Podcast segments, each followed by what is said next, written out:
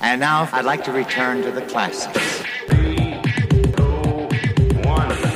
Keep this frequency clear. The Story Behind der Podcast. Die Geschichten hinter den Hits. Von ABBA über Maffei, Silbermond bis Zuckerro. Mit Thomas Steinberg und Uwe Becker. Tag Uwe, Tag zusammen. Wie ist es? Gut? Hauptsache. Du, ja, ist eine kleine Reminiszenz auf unseren letzten Podcast. Ich konnte es mir nicht nehmen, ist, weil ich fand das so schön letztes Mal und das hat mich auch begleitet. Ist auch in Ordnung, äh, absolut äh, prima so. Hans-Dieter Hüsch, ähm, wer es nicht gesehen hat, kann ja noch gucken, hat ja auch inzwischen einen Platz auf unserer Homepage gefunden mit einem Richtig. kleinen Video, das ich zusammen mit unserem Studiochef hier gemacht hatte. Ich, ich kenne den Kameramann übrigens für dieses Video. Ich weiß nicht, kennst du ihn auch? Äh, ja. Nicht direkt. Kann, kann ganz bekannter, aber gar, hat er gar nicht schlecht gemacht. Ich meine Steinberg oder ist egal.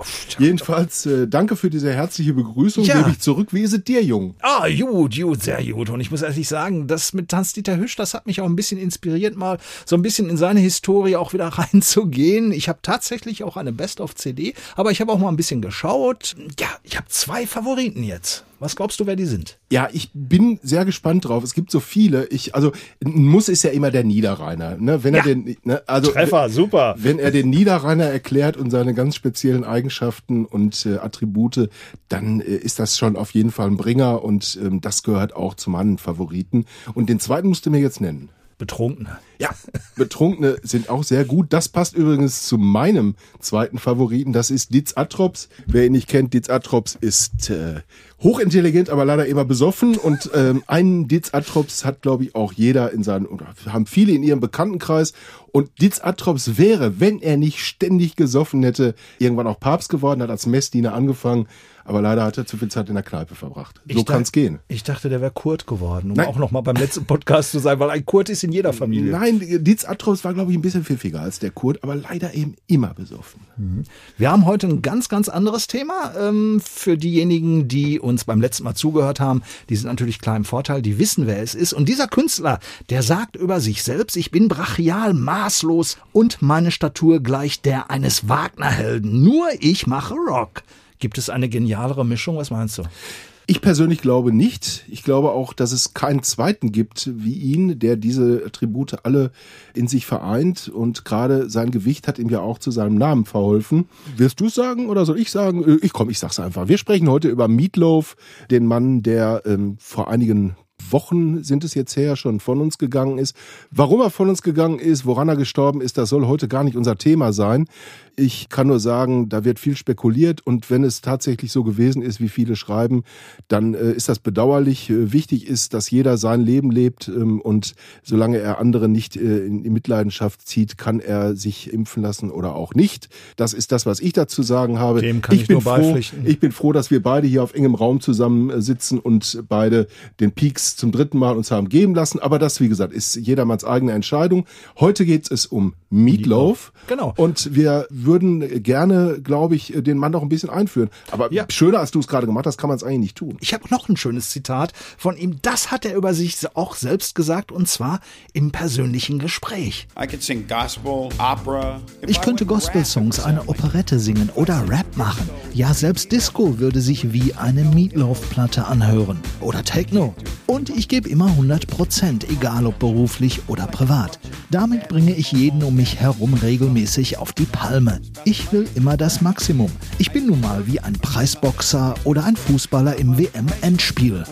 Championship World Cup Soccer Game.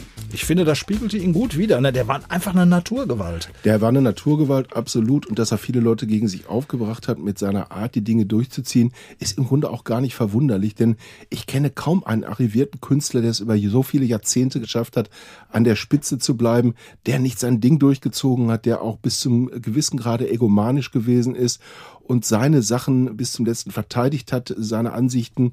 Und so einer war Meatloaf eben auch. Und ähm, dazu war er noch ein großartiger Sänger und ein großartiger Performer. Absolut. Ich meine, nicht umsonst hat er eines der wichtigsten Alben der Rockgeschichte gemacht. Bad Out of Hell. 1977 ist es, glaube ich, erschienen. Und äh, das war damals ein Urknall für alle von uns. Und das Rock'n'Roll-Leben hat ihn allerdings auch langsam aber sicher ein bisschen zugrunde gerichtet. Aber trotz fataler Abstürze, da hat's Meatloaf dann immer wieder geschafft, auch wieder ganz nach oben zu kommen. Ich persönlich habe ihn übrigens zum ersten Mal wahrgenommen in seiner Rolle als singender Biker Eddie in Rocky Horror Picture Show. 75 war es bei dir ähnlich? Oder? Das haben, glaube ich, viele getan. Man muss allerdings zum Bad Out of Hell, glaube ich, auch noch eins sagen, wobei wir wieder bei dieser Eigenschaft wären, seinen Dickknaller durchzuziehen und vielleicht auch ein kleiner Rückblick auf unseren Podcast über die Bee Gees und über Massachusetts die Bee Gees haben ihren Falsettgesang knaller durchgezogen und Meatloaf hat einfach einen Song gesungen, der sich über viele, viele Minuten erstreckt hat. Und es war ihm völlig wurscht, dass die Radiostationen damals schon gesagt haben, nee, alles über drei Minuten geht eigentlich nicht. Das hat ihn nicht daran gehindert, Bad Out of Hell äh, zu einer Hymne zu machen, beziehungsweise Jim Steinman, der es ja für ihn geschrieben hat, eine Hymne zu schreiben, die sich über sechs Minuten, glaube ich, ja, meine ich, ja, wären's, so ne, hingezogen hat. Und die Radiosender konnten zum Schluss leider nicht, oder Gott sei Dank, nicht anders, als das Ding auch durchzuspielen. Ja, das war so ähnlich wie bei Child in Time von Deep Purple, so fällt mir gerade ein. Ja. Das war so eine ähnliche Situation. Und man darf natürlich auch nicht vergessen, dass Meatloaf ja nicht nur ein begnadeter Sänger und Performer war, der war ja auch ein Riesenschauspieler. Der hat in seinem Leben, das weiß glaube ich auch nicht jeder, um die 60 Filme gemacht. Große Rollen, kleine Rollen. Der letzte war übrigens 2017, 2018, Ghost Wars hieß der. Das, das war Sorry. eine TV-Serie, TV war das. Und Mitte der 70er, das hat er mir mal erzählt, ist ihm wirklich eine berühmte Rolle durch die Lappen gegangen. Ich war für den Part des Billy Bibbett in Einer flog über das Kuckucksnest mit Jack Nicholson vorgesehen. Hätte das damals geklappt, wäre es aber nie zu Bad Out of Hell gekommen.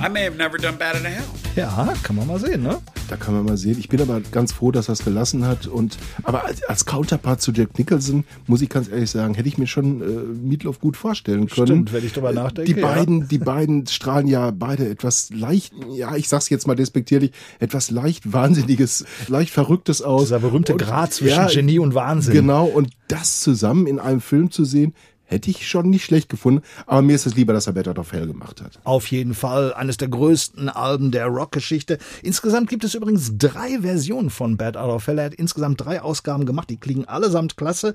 Und ja, Studioalben, ein Dutzend hat er in seinem Leben gemacht. Und die meisten kennen Bad Out of Hell. Es kennen sehr, sehr viele I Do Anything for Love. Aber der hat noch viel, viel mehr gemacht. Sollen wir mal kurz reinhorchen? So in so ein kleines Medley? Sehr gerne. Und dann ein ist da hoffentlich, Thomas, hoffentlich für dich, ist da auch mein Lieblings Lieblingslied dabei. Ich bin gespannt. Ich auch.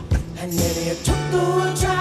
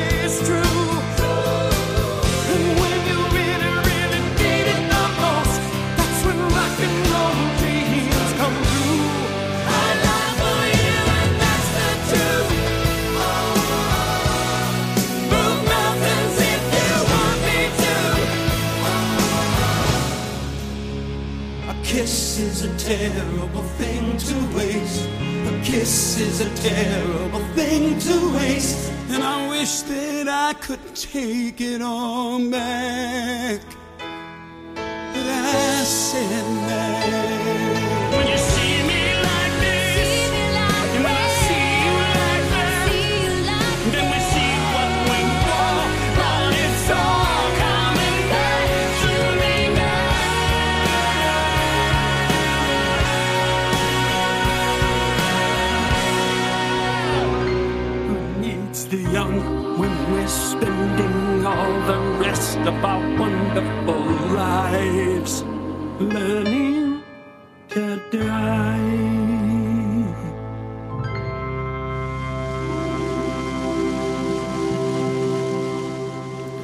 Wow, 14 Klassiker aus vier Jahrzehnten in zweieinhalb Minuten. Hast du Glück gehabt, war dabei. Ja, war dabei. welcher war's denn? Ja, es ist Rock'n'Roll Dreams Come True.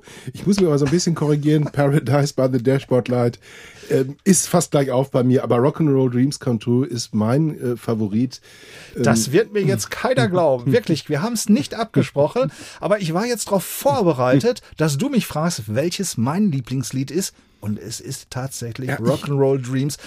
Ich kann es nie erklären. Ich auch nicht, aber es ist jetzt nicht Feeling. gefaked. Nein, überhaupt kein. Hier ist gar nichts gefaked. Das muss man Natürlich, auch mal das wir sagen. auch mal dazu wir haben sagen. weder ein Skript noch sonst irgendwas. Wir erzählen uns hier einfach was. Und das ist ja schön, dass wir auch da gut miteinander Absolut, das harmonieren. ist, das, ist, das ist wahnsinnig. Es gibt noch mehrere andere schöne Ja, Songs. viele, Ne, auch viele. se selbst das letzte, äh, Who Needs the Young, ja, da hat man so ein bisschen schon das Gefühl gehabt, das war vom letzten Album, 2016 erschienen. Ja, hat er ein bisschen Probleme mit dem Altern und kommen wir gleich später noch zu, wir auch, zu, auch ja. auf das Album, aber es ist schon eine Wucht, was darüber kommt, ne? Absolut, absolut. Und ich ähm, muss sagen, wir sollten vielleicht, weiß nicht, ist noch zu früh oder sollen wir erzählen, über welchen Song wir oder mit welchem Song wir uns heute etwas Den eingehender beschäftigen. Den können wir gleich schon den können wir, direkt abschießen. Den können wir gleich ruhig abschießen. Und dazu muss ich sagen, Meatloaf, das sind bei mir ganz, ganz viele Erinnerungen. Und die eine oder andere werde ich vielleicht gleich noch die Gelegenheit haben, die noch zu teilen. Aber dieser Song, den wir uns heute vornehmen, der erinnert mich an einen Großbritannien-Urlaub in ähm, Cornwall, den ich zusammen mit meiner Frau verbracht habe. Und ich hatte wirklich lange nichts mehr von Meatloaf gehört. Und dann äh, spielte Radio One, BBC Radio One, der Pop- und Rocksender in Großbritannien, I'd Do Anything for Love rauf und runter. Hat Meatloaf natürlich im Studio gehabt. Meine Frau und ich haben während dieses dreiwöchigen Urlaubs uns jedes Mal wieder gefreut, wenn I'd Do Anything for Love im Radio lief. Ein wunderschöner Song. Und ich meine, das wäre auch der Song, den wir heute etwas näher vorstellen wollen, oder? Das ist er in der Tat und ohne lange Umschweife, hier ist er.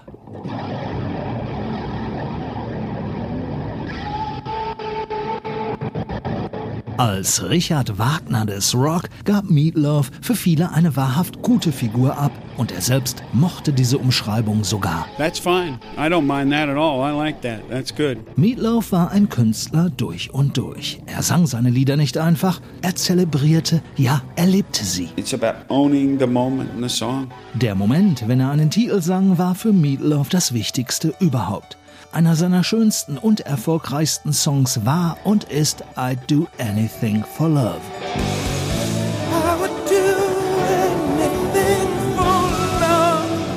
Geschrieben und produziert von Jim Steinman, der im April letzten Jahres mit 73 Jahren starb, erschien I Do Anything for Love auf dem 93er Meatloaf-Album Bad Out of Hell 2, dem würdigen Nachfolger seiner legendären LP aus den 70er Jahren. You listen to the song, you get what you want out of it. I can't tell you what it is. That's not fair. I Do Anything for Love war für Meatloaf ein Song, aus dem jeder einzelne Hörer selbst das ziehen konnte, was auch immer er wollte.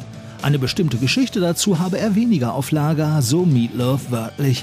Das sei zudem ja auch nicht fair, so der Amerikaner mit einem verschmitzten Grinsen. Und doch, es gab eine Story, mit der Meatloaf dann doch noch rausrückte. Any song that I do is like a book. Jeder Song war für Meatloaf wie ein Buch. Darin konnte der Hörer nach Belieben rumstöbern. So auch in I Do Anything for Love. The images that pass through my head about those words and about what I'm singing are different every night. Während Meatloaf I Do Anything for Love live auf der Bühne präsentierte, änderten sich bei jeder Performance die Bilder, die ihm selbst dabei in den Sinn kamen. Daher variierte auch sein Gesang ständig. Die Grundgeschichte blieb jedoch immer dieselbe. Aus Liebe würde er für sie, seiner Angebeteten, alles tun. Wirklich alles, außer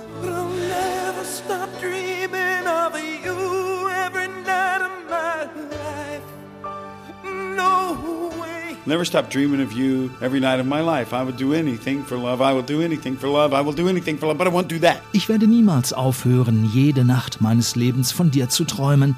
Ich würde alles aus Liebe tun. Ich würde alles aus Liebe tun. Ich würde alles aus Liebe tun, aber das nicht. Soweit der Text.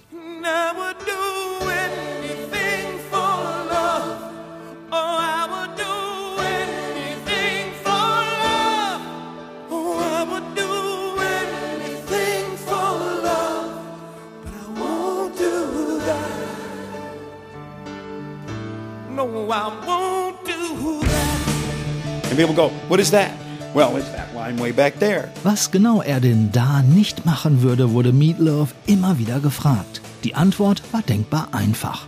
Diesbezüglich geht es im Song jeweils um die Zeile davor. In diesem Fall also, dass er eben nicht jede Nacht seines Lebens von ihr träumen werde. See, if we did it like this, I'll never stop dreaming of you every night of my life. I'll do anything for love, but I won't do that. People would have got it. But we didn't do that. Ohne die ständige Wiederholung von I would do anything for love wäre das jedem sofort klar gewesen. Für Meatloaf viel zu offensichtlich.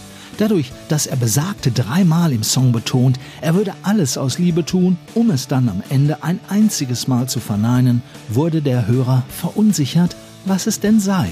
Genau das, was er zuvor vor seinem ausgiebigen Liebesschwur angekündigt hatte.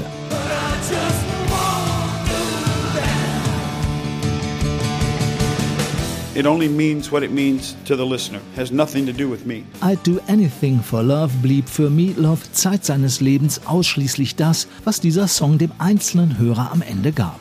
Mit ihm selbst hatte das Lied nichts zu tun, betonte er mit Nachdruck. Doch das sei normal. Once it leaves me, it belongs to you. Sobald ihn ein Song verließ, wie er sich ausdrückte, gehörte er automatisch jemand anderem. We're creating an atmosphere. Eine bestimmte Atmosphäre mit einem Song wie I'd Do Anything for Love zu schaffen, Spannung zu erzeugen, ebenso zu übertragen, darum ging es Meatloaf. Und wenn dann dabei darüber hinaus auch noch ein Riesenhit wie dieser heraussprang, umso besser. Some days I pray for silence, and some days I pray for soul.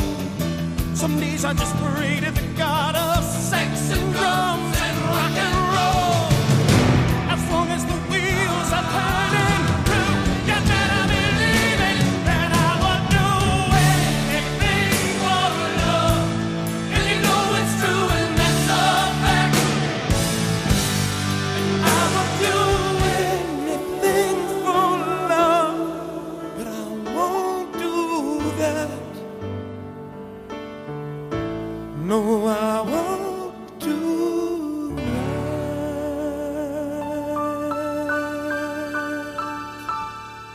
Atmosphäre erzeugen. Das ist bei mir jetzt gerade wirklich hängen geblieben. Und wenn man ja, diesen Song dann nochmal hört, da merkt man, wie viel Atmosphäre da Also drin wir beide haben auch ganz gut rumgezuckt hier gerade. Ne? Ja, also stimmt, das, ja. äh, Es geht einem einfach äh, ins Gebein, wie man so schön sagt. Und es geht einem an die Seele. Und ähm, es gibt natürlich nicht viele, die solche Songs schreiben können. Und da hat Meatloaf wirklich Glück gehabt, dass er mit Jim Steinman halt jemanden gefunden hat, der sowas auf die Reihe kriegt, der Ballade, Rock und diese Dinge wunderbar miteinander verbinden kann, der die harten Elemente und die weichen Elemente aufeinander abstimmt. Das ist eine göttliche Fügung das gewesen. ist, das ist eine Kunst. Die- und Kunst natürlich. Ja, und eine. Kunst sowieso. Und da muss man wirklich sagen, da hat er Glück gehabt. Thomas, also ich habe Meatloaf hauptsächlich auf der Bühne erlebt. Ich habe Mhm. ihn, glaube ich, einmal bei einer Pressekonferenz erlebt. Das ist, du hast ihn persönlich getroffen mehrfach und hast, glaube ich, auch ganz witzige äh, Momente mit ihm erlebt. Das stimmt. Also bei ihm war es so, wie bei zwei, drei anderen Künstlern auch. Wenn er in den Raum reinkam, war der Raum voll, weil er hat einfach diese Präsenz und er konnte immer sehr schnell umschalten. Weil Meatloaf war eine gespielte Rolle. Er war im Prinzip zwei Menschen. Marvin Lee Day, das war sein richtiger Name. Der konnte er auch sein, aber sobald er natürlich, wenn es um Musik ging etc., um seine Karriere und so weiter, da war er natürlich Meatloaf und wenn er im Raum war, da war nicht mehr viel Platz für andere. Man konnte auch sich wunderbar mit ihm unterhalten. Und als ich ihn das erste Mal getroffen habe, das war so Mitte der 90er Jahre, da gab es immer so ein kleines Fragezeichen um sein Alter. Mein Chef, der sagte zu mir, wenn du die Gelegenheit hast, frag ihn. Ich sag, ja klar, frage ich ihn, warum nicht? Ja, ich sag, Meatloaf, es gibt halt diverse ähm, ja, Sachen über dich und ja, wird immer viel geschrieben und so weiter. Alles nicht glauben, alles falsch. Äh, Presse lügt sowieso immer. Der hatte damals schon die Lügenpresse. Stimmt aber so nicht. Nee, das kann ich auch nicht so bezeichnen. Äh, habe ich auch gesagt, sag, ja, nee, alles ist ja nicht. Also Das würde ja auch gegen mein, meine eigene Zunft gehen. Und ich sage, aber ganz ehrlich, wie alt bist du jetzt? Weil es differiert immer um zwei, drei, vier, fünf Jahre. Also ich hätte mit allem gerechnet, aber nicht, dass er aufstand, in seiner Hosentasche rumkramte, seine ID-Card, also seinen Personalausweis rausholte, den auf den Tisch knallte und sagt, weißt du was? Guck selbst. Ne? Ja, und ich hatte sein richtiges Alter. Und ich war, war ich glaube, ich glaube tatsächlich, dass auf Wikipedia und ähnlichen ähm, Foren immer noch nicht immer das richtige Alter. Äh, ich meine, mittlerweile wird. ist es korrigiert mittlerweile ist worden. Ja, gut, er war 74, als er ja, gestorben genau, ist. Richtig, das kann man, genau. glaube ich, definitiv sagen. Ja, aber ich weiß auch definitiv, dass wir einmal einen runden Geburtstag gefeiert haben im Radio. Der war kein runder Geburtstag. Jetzt muss man natürlich sagen, dass Mietloff jemand ist, der dem Sensemann ja hier und da mal von der Schippe gesprungen ja, ist, oh ja. äh, schon vor Jahrzehnten quasi. Und ähm, das berühmte Sauerstoffzelt, das habe ich selbst gesehen. Ich durfte es mir auch aus der Nähe anschauen. Also das gab es wirklich. Das hatte auch seinen Grund. Und den Grund dafür hat er dir erzählt. Das war eben nicht so, dass dieser Mann sich auf der Bühne verausgabt, haben sie ja nun viele. Er auch, das muss man sagen, hat aber auch nichts mit seinem Gewicht zu tun, sondern es war schlicht und ergreifend, ja. Das soll er uns am besten jetzt Genau. selbst erzählen, weil das war natürlich auch eine Frage, die mir damals unter den Nägeln brannte. Every show's different. I don't have scripts. Jede Show ist anders. Ich habe auf der Bühne keine Skripts, sage auch niemals Danke an der gleichen Stelle. Klar, ich bin auch sehr aggressiv, wenn ich auf die Bühne komme und verausgabe mich. Aber Sauerstoffflaschen hinter der Bühne sind für mich absolut normal. Ich bin nämlich Asthmatiker und daher sind sie von jeher meine treuen Begleiter bei jedem Auftritt. Mein Publikum bekommt 100% von mir immer, jedes Mal. All of me. Every time. All of me. Tja, das sind die berühmten 100 Prozent. Der Mann, der konnte gar nicht anders und seine Fans, die gingen ihm wirklich über alles. Das hat gerade Meatloaf auch erzählt und ja, die geben das Kompliment auch jetzt gleich zurück. They mean everything to me. They mean so much to me that I give them all of me. Every time. All of me. Schlichtweg, Meatloaf ist besser als jedes andere Konzert. Live gibt er alles, ist super toll zu sehen. Weil er absolut geile Musik macht. Fürs sechste oder siebte, ich weiß es jetzt nicht mehr, das wievielte Mal war spitze. Tja. Der Das- junge Mann gerade hat übrigens, glaube ich, die Zahl erreicht, die ich auch mit Meatloaf verbinde. Ich habe, ich habe mindestens sechs Konzerte von ihm gesehen. Und ich sag dir ganz ehrlich, die letzten waren auch nicht schlecht. Die fanden ja meist vor ausverkauften Häusern in der Westfalenhalle, in Dortmund oder in der Köln Arena statt. Aber mein beeindruckendes Konzert war im Jahre 1988 und da ging es ihm gesundheitlich tatsächlich nicht gut und es ging ihm auch finanziell damals nicht so wirklich gut und er spielte in der Düsseldorfer Philipshalle und diese Philipshalle, die glaube ich so um die 8000 Menschen fasst, war damals alles andere als ausverkauft. Ich glaube, da verloren sich so 2000 Leute drin, viele Securities. Aber es ist mein beeindruckendstes Konzert gewesen, weil er, glaube ich, wusste, jetzt geht's um alles. Ich muss jetzt auf der Bühne wirklich nochmal alles geben, damit die Menschen mich nicht vergessen, damit ich im äh, Rockgeschäft bestehen kann. Und es war ein grandioses Konzert. Und dass er das überlebt hat, muss ich ganz ehrlich sagen, ich glaube, so verausgabt hat er sich bei keinem der anderen Konzerte, die ich gesehen habe. Es war unglaublich und es gehört mit zu den fünf besten Konzerten, die ich in meinem Leben je gesehen habe. Und dieses Konzert in der Düsseldorfer Philipshalle ist wirklich Legende für mich. Das hat auch kein anderes mehr erreicht, was ich danach gesehen habe, ganz ehrlich. Ja, ich bin auch ungefähr so in dieser Kategorie, vielleicht leicht zweistellig mit Konzerten bei ihm. In der Philipshalle, das habe ich leider nicht gesehen, aber was mir auch in, wirklich in Erinnerung geblieben ist, ist sein berühmter Auftritt bei der Night of the Proms. Man muss dazu erklären, Night of the Proms, dieser faszinierende Mix aus Klassik und Pop mit Riesenorchester, Chor und Rock- und Popstars, eben wie Meatloaf. Diese Veranstaltung, die geht über drei Stunden und da ist natürlich alles minutiös festgelegt. Und in der Dortmunder Westfalenhalle konnte ich auf einmal in ratlose Gesichter des Orchesters, aber auch des Veranstalters gucken, weil Meatloaf wollte gar nicht von der Bühne. Also seine 25 Minuten waren dann durchaus mal 30, weil er machte einfach weiter. Und den holst du ja nicht von der Bühne so einfach. Das stimmt. Und da sah ich dann auch in die Augen von Dirk Hohmeier. Dirk Hohmeier, das ist der Chef der Night of the Proms, der Meatloaf damals nicht nur verpflichtet, sondern auch noch betreut hat. Und der kann natürlich auch wahnsinnige Geschichten erzählen. Mehrere nette Geschichten fallen mir ein. Eine davon ist, sein Tourneemanager, der Bill Barclay, musste die Tournee aus privaten Gründen für einige Tage verlassen. Er musste dringend nach Hause Sachen zu organisieren oder zu regeln. Und äh, wir versuchen natürlich immer eine Komfortzone für die Künstler zu bauen, sodass sie ein Umfeld haben, das ihnen das Leben auf Tournee in einer gewissen Routine dann abspielt.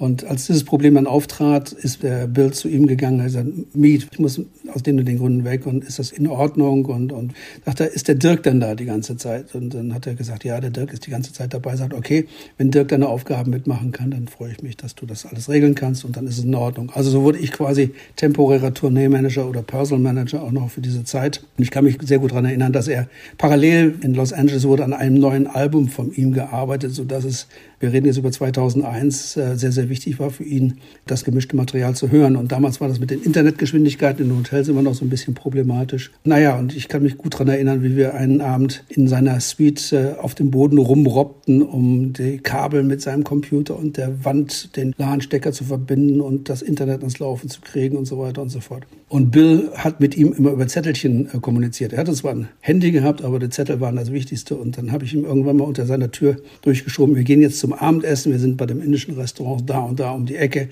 Wenn was ist, bitte komm nach oder ruf dort an, das ist die Nummer von dem Restaurant. Ansonsten bis später. Und als ich dann zurück im Abend spät in mein Zimmer kam, lag ein Zettelchen unter meiner Tür, alles in Ordnung, danke, tschüss. Und das sind so Geschichten typisch Miet. Dirk Hohmeier, der Night of the Proms Chef. Und was faszinierte ihn an Meatloaf besonders? Dass du äh, ich glaube, er selber auch nicht weiß, ob du mit ihm, mit Meatloaf, dem Musiker, dem Sänger oder mit Marvin a Day, dem Schauspieler zu tun hast. Und manchmal verrutschen auch die Rollen und äh, ich glaube, das macht ihn auch so oder machte ihn so außergewöhnlich. Und so klang Meatloaf live bei der Night of the Proms 2001. The sun is red, it's gotten so late somehow. Meatloaf und die Night of the Proms, das passte einfach. Ein Glücksgriff 2001 für Proms-Boss Dirk Hohmeier. Jim Steinmans Werke, die Meatloaf so phänomenal interpretiert hat, das ist natürlich ein Repertoire, was für die Night of the Proms wie geschaffen ist und äh, so ein bisschen wagnerisch, so Bombast und allem drum und dran. Und wir konnten natürlich dann jeden Abend aus der vollen Kiste zaubern mit dem äh, großen Orchester und mit allem drum und dran. Und es hat allen sehr, sehr viel Spaß gemacht. Und was auch sicherlich beeindruckend war, dass äh, Mead sehr schnell gemerkt hat, dass das Orchester improvisieren kann, was ja selten bei einem Symphonieorchester der Fall ist.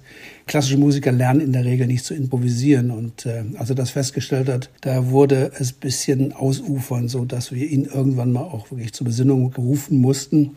Es konnte sein, dass die Show, seine Show fünf Minuten länger war von einem Tag auf den anderen oder auch weniger weniger. Und äh, das sind so Erinnerungen, die man gerne mit sich trägt. Und wie war Meatloaf abseits der Bühne? Dirk Hohmeier, Chef der Night of the Proms, hat ihn auch so erlebt. Meat abseits der Bühne, ja, das ist, äh, wenn er sein Hawaiian anhatte und seine Brille, war auch nicht unmittelbar sofort zu erkennen. Er hat es auch sehr genossen, mit uns auf Tournee zu sein, weil er eben ein Teil von vielen war. Und ich kann mich an viele nette Abende erinnern, wo wir gemütlich an der Bar saßen. Damals war es auch mit dem Rauchen noch nicht so unbedingt verboten, dass er also gerne eine kleine Zigarre geraucht hat und äh, dann irgendwie der späte Hunger mit äh, einem gemeinsamen Einkauf bei McDonalds äh, in der Hotellobby dann konsumiert wurde. Und äh, es war also richtig Partner, Kumpel. Es war schon schwer beeindruckend.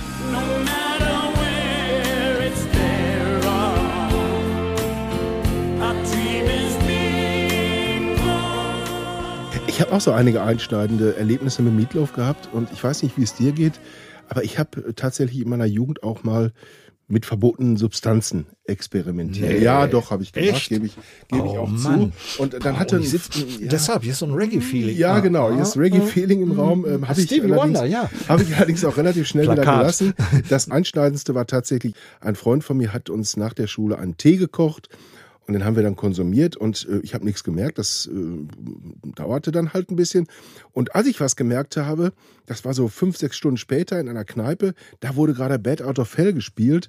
Und mich hat's richtig gut erwischt an der Stelle, in der kurz Stille einkehrt im Song und dann die Motorräder anfangen zu röhren. Mhm. mhm. Und da stand ich dann senkrecht in der Kneipe und ähm, alles um mich herum schaute, was ist denn mit dem los? Ich habe diese Gaststätte dann verlassen. Und ähm, nie wieder betreten? Äh, nie, äh, ja, doch, betreten habe ich sie schon mal. Ich habe von der Sache zwei Tage was gehabt, ist dann auch gelassen. Aber das ist mein einschneidendstes Erlebnis, was ich mit Mietenlauf und Bed Out of Hell außer den Konzerten natürlich verbinde. Mhm. Ein Geständnis an der Stelle muss aber sein. Ja, stimmt. Nee, mit dem kann ich nicht dienen. Also, aber ähm, was ich an Meatloaf immer sehr, sehr mochte, auch bei den Interviews, das kann ich verraten. Er war für mich immer immer Mann mit echten Ecken und Kanten. Also nicht nur eine Rocklegende, sondern er war auch so wie so, so ein standhaftes menschliches Bollwerk in dieser doch sehr wechselhaften Musikbranche, mit der er auch oft haderte. Die Musikszene ist heute wie ein schlechter Film. Wenn sich nur noch alles ums Geld dreht, kann es nicht funktionieren. Es ist wie an der Börse. Sie bricht dann ein, wenn es nur noch ums Geld geht. Es geht bergab. Du kannst Musik nicht wegen des Geldes machen. Es ist dein Herz, das dir sagt, mach es. Das ist der einzige Grund. Wenn du es nicht fühlst, lass es. Ja, ihm ging es wirklich um Glaubwürdigkeit und Ehrlichkeit und das kam auch bei seinen Interviews, fand ich rüber. Als Mick Jagger jung war, konnte er glaubhaft Songs rüberbringen, genau wie Frank Sinatra. Sie mochten zwar nicht die besten Stimmen gehabt haben, aber die Art, wie sie ihre Lieder sangen, hatte etwas Unverwechselbares, weil sie authentisch waren.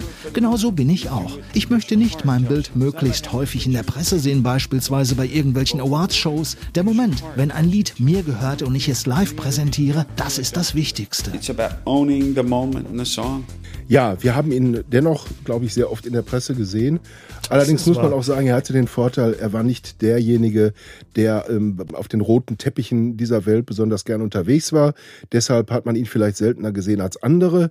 Aber wenn man ihn gesehen hat, dann ähm, ja, hat er das Bild auch durchaus ausgefüllt. Ja, Meatloaf, ähm, vielleicht fragt sich jetzt der eine oder andere an dieser Stelle, erzählt doch nochmal oder warum erwähnt ihr dieses Musical nicht, was es da zum Thema Bed Out of Hell gibt? Für mich hat das einen ganz einfachen Grund. Es ist furchtbar. Es ist wirklich ein Musical, wo ich sage, braucht die Welt nicht. Ganz im Gegensatz zu dem, was Jim Steinman sonst so an Musik mitverantwortet. Ich erinnere da an Tanz der Vampire.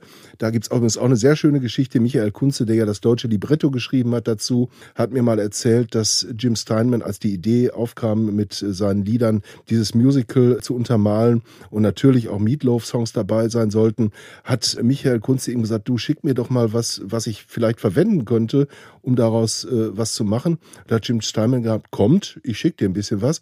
Und da kam ein Koffer mit ungefähr 200 Kassetten und Oh Kassetten damals noch. Und da hat sich Michael Kunze durchgehört und hat dann entschieden, was ins Musical kommt, gemeinsam mit Jim Steinman. Ähm, und ähm, ja also wie gesagt, über Bad Out of Hell möchte ich an der Stelle nicht so viel erzählen, über das Musical. Okay, äh, Jim Steinman, auch gutes Stichwort. Mit Jim Steinman hat er auch sein letztes Studioalbum Braver Than We Are 2016 aufgenommen. Und zwar hatten die beiden so um die 20 Jahre nichts mehr zusammen gemacht. Und das war, wie gesagt, sein letztes Album. Und ein kurzer Ausschnitt vielleicht daraus mal. More. I don't know why.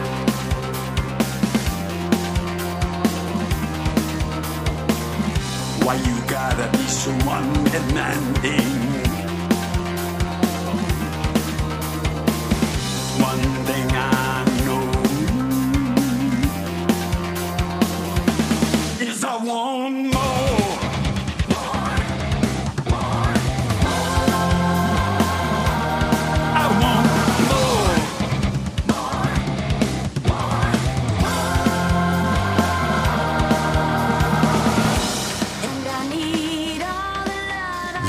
klang er, Meatloaf 2016 auf seinem letzten Studioalbum Braver Than We Are. Nach 20 Jahren waren er und Jim Steinman wieder zusammen und äh, ja, dieses Album war für mich zumindest eine musikalische Zeitreise mit zehn, zum Teil doch wirklich überlangen Stücken, mächtige Rocksongs dabei, emotionale Balladen, teilweise auch als Duett haben wir gerade gehört, diese typischen Klavierparts. Ja, und erstmals auch elektronischere Sounds haben wir gerade in dem Song More auch gehört. Das war so ein Sammelsurium, knapp eine Stunde lang und ich fand es ehrlich gesagt nicht ganz so überzeugend, weil der Sound, der klang irgendwie so ein bisschen altbacken. Meatloafs Stimme, die war längst nicht mehr so präsent und so kraftvoll wie eins und ja, im Song Skull of Your Country, da zitierte Steinman sogar den eigenen Klassiker Total Eclipse of the Heart. Der war ja mal ursprünglich für Meatloaf geschrieben worden. Den dann, Bonnie Tyler hat ihn dann gesungen, ne? Die hat ihn dann gesungen und hatte auch diesen riesen Hit mit gehabt. Und was wir gerade gehört haben, das war eine Coverversion, kaum zu glauben. Coverversion von Sisters of Mercy. More, das Original ist 1990 mal irgendwann erschienen und Braver Than We Are war so ein bisschen so eine Achterbahnfahrt, so ein bisschen mit angezogener Handbremse, so habe ich es immer empfunden. Und äh, Meatloaf sagte Folgendes dazu. Nothing I've done prior to this Nichts von dem, was ich vor Braver Than We Are gemacht habe, bedeutet mir was. Aber eine gute Platte ist ja keine Garantie, im Radio zu laufen. Die einzigen, auf die ich hoffe, sind alte Jim Steinman und Meatloaf-Fans, die die Platte hoffentlich kaufen. Jim Steinman, Meatloaf fans that will go buy the record. Tja, ich weiß nicht, ob dir das aufgefallen ist, Uwe, aber das war 2016 in Berlin und er klang nicht mehr wie Meatloaf für mich. Nein. Also man muss auch einfach sagen, die letzten Konzerte von ihm, die ich gesehen habe, das war schon teilweise für ihn, man merkte, es war eine Quälerei, die Stimme machte auch nicht mehr so hundertprozentig mit. Ähm, es war immer noch fantastische Shows, überhaupt keine Frage, aber es war nicht mehr der Meatloaf, den ich, wie ich vorhin mal gesagt habe, 1988, 1989 gesehen okay. habe. Mhm. Aber so ist das halt, man wird halt älter. Ich habe das letzte Konzert von Frank Sinatra gesehen, eins der letzten, das er gegeben hat, äh, auch in Dortmund. Und natürlich, man wird älter und man kann nicht mehr alles geben. Aber Fakt ist, und das glaube ich ist das Wichtige, was er gerade nochmal gesagt hat, wenn du Musik nicht mit Herz machst, wenn du es wegen des Geldes machst, funktioniert es nicht. Und das sollten sich all diejenigen hinter die Ohren schreiben, die jetzt gerade wieder in irgendwelchen ähm, Talentshows äh, rumtouren, obwohl es da inzwischen ja auch einige gibt, die es gar nicht schlecht machen. Aber Herzblut muss dabei sein. Auf jeden und Fall, das die, ist das die ich, die Musiker, die ich kenne, die es bis ganz nach oben geschafft haben, haben eben oft angefangen, vor vier, fünf Leuten in Kneipen zu spielen. Und es war ihnen völlig wurscht, wie viele Leute da waren. Hauptsache, sie durften die Gitarre quälen. Ganz genau. Oder das Piano, je Oder nachdem. Piano, ne? ja. Also mir hat mal beispielsweise Elton John gesagt, wenn ich den jüngeren Künstlern und Newcomern einen Tipp geben darf, als alter Mann sozusagen, spielen, spielen, spielen und an das Glauben, was man tut. Und irgendwann wird es sich auszahlen. Mittelfristig, langfristig, auf jeden Fall, kurzfristig nicht immer. Und das ist eigentlich, glaube ich, äh, ja, das Wichtigste, was ein Künstler zu befolgen hat. Und wir haben ja ja, leider, leider den Verlust von Meatloaf zu beklagen. Äh, ich habe noch ein paar Stimmen rausgesucht, die zum Tod von Meatloaf äh, einiges gesagt ja, haben. Mit. Zum Beispiel Alice Cooper, den er sehr gut kannte. Alice Cooper sagte nach dem Tod von Meatloaf, er war einer meiner engsten Freunde im Business. Es gab niemanden, und ich meine niemanden wie Meatloaf. In seine Fußstapfen wird niemand treten können. Ich glaube, äh, das können wir unterschreiben, oder? Auf jeden Fall. Zumindest keiner, der diese Attribute alle in sich vereint, die er in sich vereint hat. Und deswegen, es ist jammerschade, dass er nicht mehr da ist. Und ähm, deshalb freue ich mich, dass wir heute nochmal an ihn erinnert haben. Aber ich glaube, du hast noch mehr. Ja, zum Beispiel auch ein Musiker, den ich auch äh, sehr, sehr schätze. Der wohnt hier quasi so um die Ecke, kommt aus Hagen. Stefan Kleinkriech von der Gruppe Extrabreit. Der äh, schrieb auf seiner Seite, Bad Out of Hell hat mich seinerzeit umgehauen. Wir haben ganze Partys nur mit dieser Platte gemacht. Dicht wie U-Boot-Ventile. Fand ich sehr schön. Meatloaf, ich danke für diese Zeit und ich hoffe, egal wo du jetzt jetzt bist. Du bist dahin gefahren on a silver black phantom bike. Rest in peace. Und das war natürlich ein Zitat aus Bad Out of Hell. Natürlich. Zwei haben wir noch. Zwei haben wir noch. Paul Stanley von Kiss. Er schrieb, wie traurig, er war einmalig. Mit wem könnte man ihn vergleichen? Mit niemanden. So definiert man Größe. Mein Beileid an sein gesamtes Umfeld. Und last but not least, Brian May von Queen. Erinnerung an große Zeiten, völlig entmutigt, dass Meatloaf uns verlassen hat, immer voller Wahnsinn, mit diesem unschuldigen Sinn für die Ungezogenheit eines Fünfjährigen. Meatloaf war ewig jung. Ja, Thomas, das war unser kleiner Rückblick, also klein war er gar nicht, auf Meatloaf und das, was er uns äh, gegeben hat, was er mir auf jeden Fall gegeben hat. Einen wichtigen Ausflug in den Rock'n'Roll und ähm, etwas, was ich nie vergessen werde, Songs, Situation. Und ich glaube, jeder hat gemerkt, dass wir diese Sendung mit einer kleinen Träne im Knopfloch gemacht haben. Und wir lassen jetzt einfach mal offen, wen wir uns als nächstes vornehmen. Aber was man sagen kann, ist, dass es wieder in den Bereich Rockmusik gehen wird. Auf jeden Fall. Nachdem Meatloaf schon unsere Rock'n'Roll-Träume wahr werden ließ, im wahrsten Sinne des Wortes, ich komme da gar nicht drüber hinweg, dass wir beide den gleichen Lieblingssong haben. Es ist nicht es ist so. gefaked, es ist wirklich wahr. Klasse. Ja, da werden wir dann genau in dieser Richtung weitermachen. Um wen es sich handelt, ob es ein Einzelkünstler, eine Band ist, lassen wir jetzt völlig offen. Auf jeden Fall, wir freuen uns schon wahnsinnig drauf. An dieser Stelle auch nochmal vielen, vielen Dank für die zahlreichen Zuschriften, für die Kommentare. Nach wie vor, wir schweben auf einer Wolke, oder? Ja, mit dem Schweben beim, beim Gewicht ist ein bisschen schwierig, aber ich versuche da mit dem mitzuhalten, mit der Schweberei. Ähm, ich möchte an der Stelle natürlich auch nochmal Danke sagen. Und eins ist mir vielleicht auch noch wichtig. Meatloaf hat ja an einer Stelle gesagt, und du hast es auch erzählt, dass seine Auftritte wie bei der Night of the Proms eben nicht geskriptet sind nach dem Motto, das muss dann passieren, das muss da passieren und ich sage dann an der Stelle diese und an der Stelle jenes. Und das ist, gilt ja auch für uns. Wir Absolut. sitzen hier ohne Skript und erzählen uns was und hoffen, dass das auch heute wieder getragen hat und Spaß gemacht hat und freuen uns aufs nächste Mal. Genau. Und nicht vergessen, ab und zu mal auf unsere Website schauen. storybehindpodcast.de. Storybehindpodcast in einem Wort geschrieben.de. Wir freuen uns darauf, auf die Reaktion, auf Zuspruch, auf positive Kritik, auf positive Kritik, auf positive Kritik, auf positive Kritik. Auch ein bisschen negative dabei. Schon klar. Okay. Bis dann bis dann. zum nächsten Mal. Tschüss. Tschüss. Ciao.